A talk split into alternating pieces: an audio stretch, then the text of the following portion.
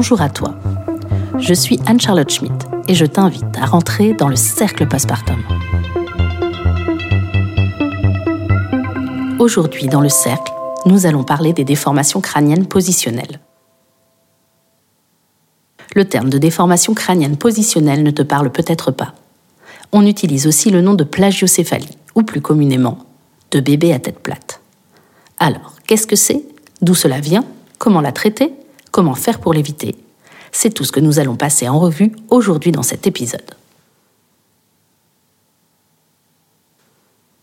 J'ai eu la chance d'interviewer Mathilde Héline, kinésithérapeute et physiothérapeute spécialiste en périnatalité.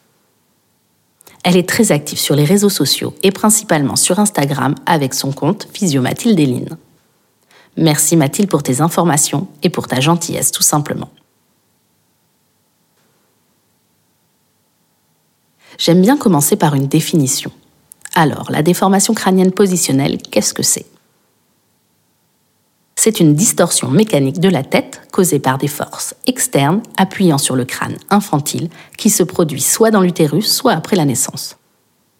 Cette définition officielle ne te parle pas? Ne t'inquiète pas moi non plus. Elle est très pompeuse et certainement pas claire du tout. Le crâne du nouveau-né est mou et malléable pour permettre son passage dans le bassin de la mère lors de la naissance. Le crâne va progressivement durcir dans les mois suivant la naissance.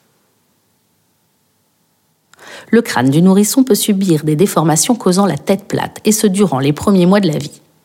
Ces déformations sont dues à des pressions exercées de manière prolongée ou répétée sur le crâne. Oui, sur ce crâne encore mal ossifié et fragile il existe différentes sortes de déformations crâniennes positionnelles. Je peux citer entre autres les plagiocéphalies, qui correspondent à un aplatissement d'un côté de l'arrière de la tête. Il y aura donc une asymétrie du crâne. Puis les brachiocéphalies, qui correspondent à un aplatissement complet de l'arrière du crâne, de manière prononcée et symétrique.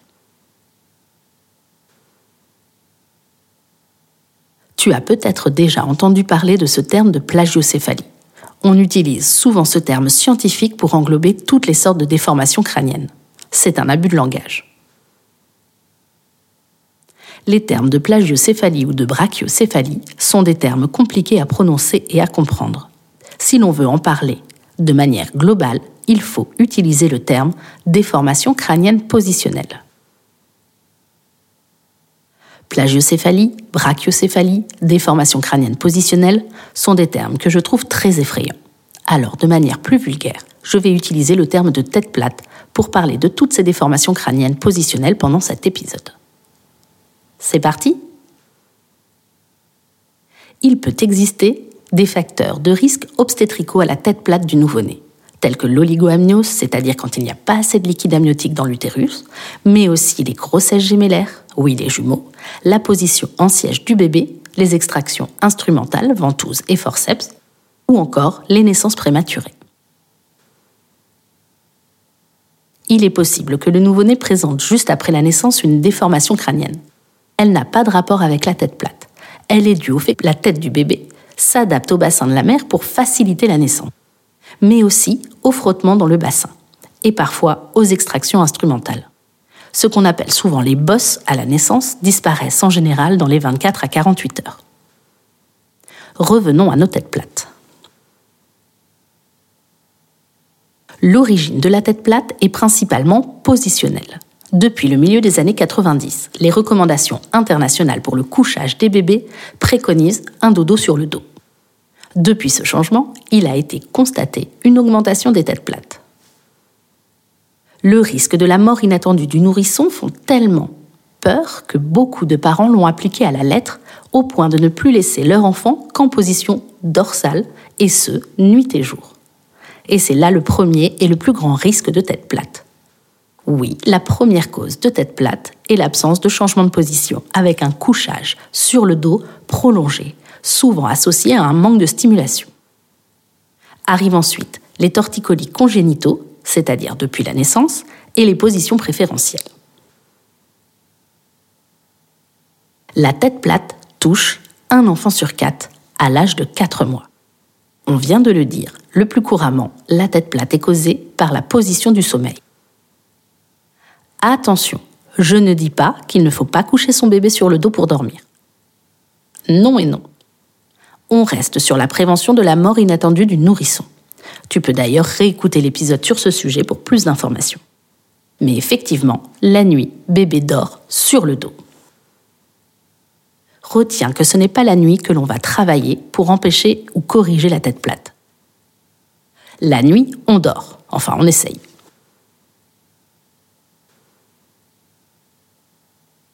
Parfois, bébé naît avec un torticolis.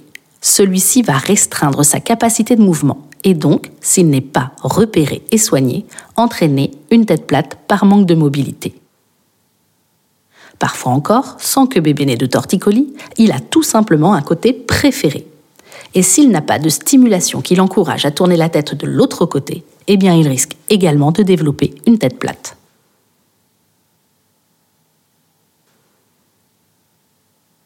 Nous avons déjà cité le fait que la tête de bébé est molle et malléable.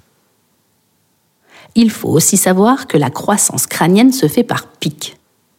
Et c'est au moment des pics de croissance que peut apparaître une déformation. La période la plus sensible est la période 0,4 mois, mais la croissance crânienne s'opère jusqu'à 18 mois. Et donc tu te demandes à présent quelles sont les conséquences de la tête plate? Il faut savoir qu'il y a peu d'études et peu de données sur le sujet. La conséquence principale de la tête plate est surtout esthétique. De manière générale, la tête plate n'est pas la cause du problème, c'est la conséquence de quelque chose en amont. C'est donc cette cause en amont qui peut avoir des conséquences. Par exemple, si bébé présente un torticolis qui n'est pas traité, l'enfant risque d'avoir une asymétrie dans sa motricité par la suite, en plus de la tête plate. C'est-à-dire que bébé ne va se tourner que du côté du torticolis, puis il va se mettre à ramper en utilisant principalement la jambe et le bras du côté du torticolis, et ainsi de suite dans son développement. Les causes de la tête plate, comme je viens de vous le dire, peuvent donc limiter la motricité libre et spontanée de l'enfant. Cependant, la tête plate n'a aucune conséquence neurologique. Il n'y a pas d'influence sur le cerveau il n'y aura pas de déformation du cerveau, il n'y aura pas d'atteinte de celui-ci. C'est bon à savoir.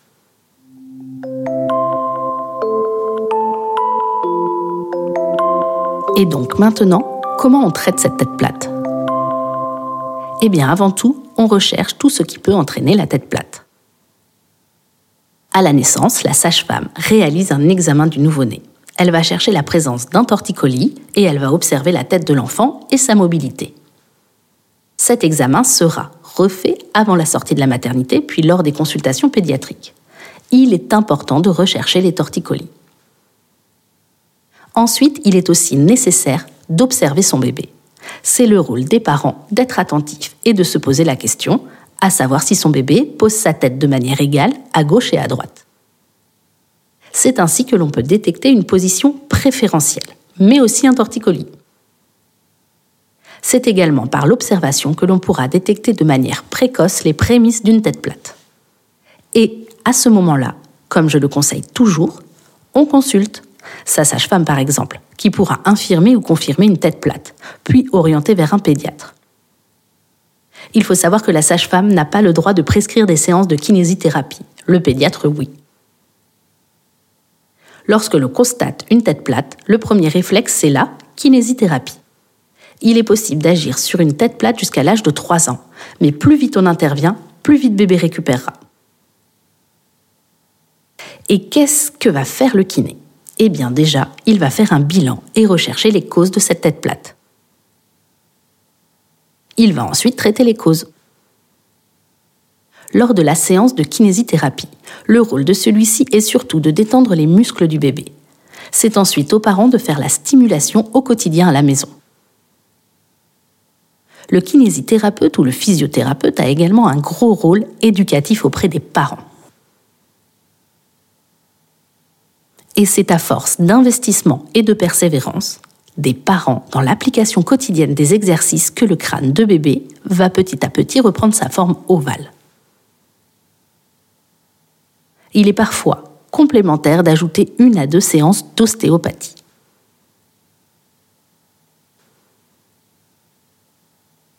Vient maintenant la question du casque de rééducation. Dans certains pays, particulièrement en Amérique du Nord, les pédiatres et les orthopédistes sont très friands du port du casque. Y a-t-il un lobbying derrière cela?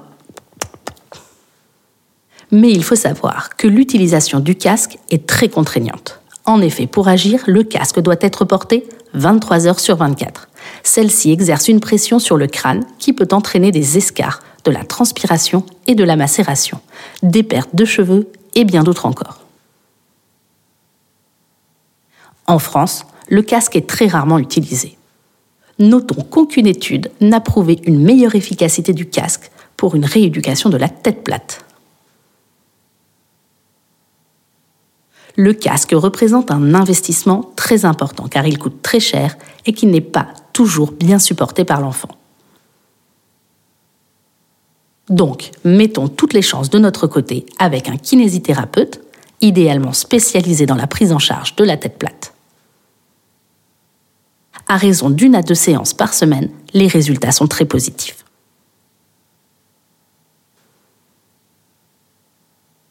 Pour conclure sur la tête plate, voici quelques conseils.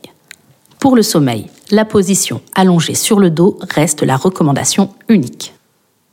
En dehors des phases de sommeil, la journée est sous surveillance, on n'hésite pas à installer bébé sur le ventre, sur une surface plate et dure, un tapis d'éveil par exemple on peut mettre bébé face à un miroir, face à des livres ou à des dessins à fort contraste en noir et blanc, pour le stimuler.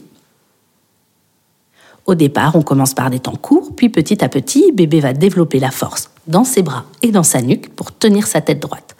Ainsi, il va de plus en plus apprécier ses moments d'éveil sur le ventre.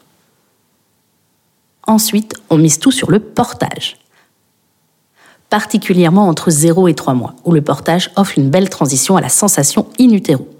Il y a également un épisode sur le portage, je t'invite à l'écouter. Un bébé beaucoup porté n'a pas de tête plate. Il n'y a aucune accoutumance au portage. Lorsque bébé dort, on change l'orientation de sa tête au moins deux fois par jour. Un coup à gauche, un coup à droite.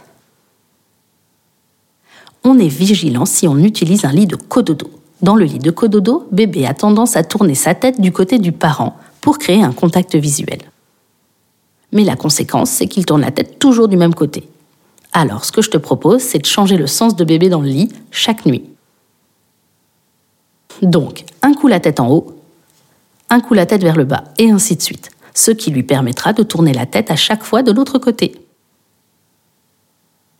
On n'utilise pas de coussin anti-tête plate, cela ne fonctionne pas et peut même être dangereux. On limite au maximum le temps passé dans le transat. On n'achète pas de cocon pour bébé. Ces matelas préformés ne sont absolument pas recommandés et ne sont que du marketing. Si bébé s'endort dans le siège auto, quand on a fini le trajet, même s'il dort encore, on le sort et on ne le laisse pas dans le siège ou dans la nacelle de la poussette. Encore une fois, on observe son bébé on consulte au moindre doute et on encourage pour une orientation précoce vers un kinésithérapeute.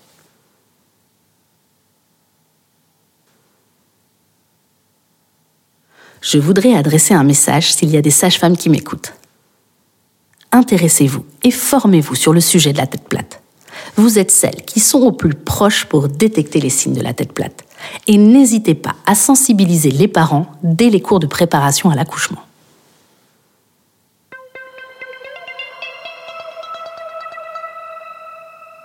Merci d'avoir écouté cet épisode du Cercle Postpartum au sujet de la tête plate chez le nourrisson. J'espère réellement t'avoir apporté un éclairage sur ce sujet. Si cet épisode t'a plu, n'hésite pas à inonder iTunes ou Spotify d'étoiles. Peux également laisser un commentaire et partager l'épisode pour offrir plus de visibilité au podcast. Je t'invite à suivre toute l'actualité du cercle sur les réseaux sociaux, Facebook, Instagram et LinkedIn. Abonne-toi et n'hésite pas à poser des questions ou à proposer un sujet qui t'intéresse sur le postpartum. Le cercle postpartum est disponible chaque semaine sur toutes les plateformes d'écoute. Je suis Anne-Charlotte Schmidt J'écris et je réalise le podcast Le Cercle Postpartum sur une musique de Guillaume Coindé. Je suis également une jeune entrepreneuse à l'origine d'une maison d'accompagnement à la parentalité. Si tu veux en savoir plus, n'hésite pas à me laisser ton email. Je te dis à la semaine prochaine et bon postpartum à toi.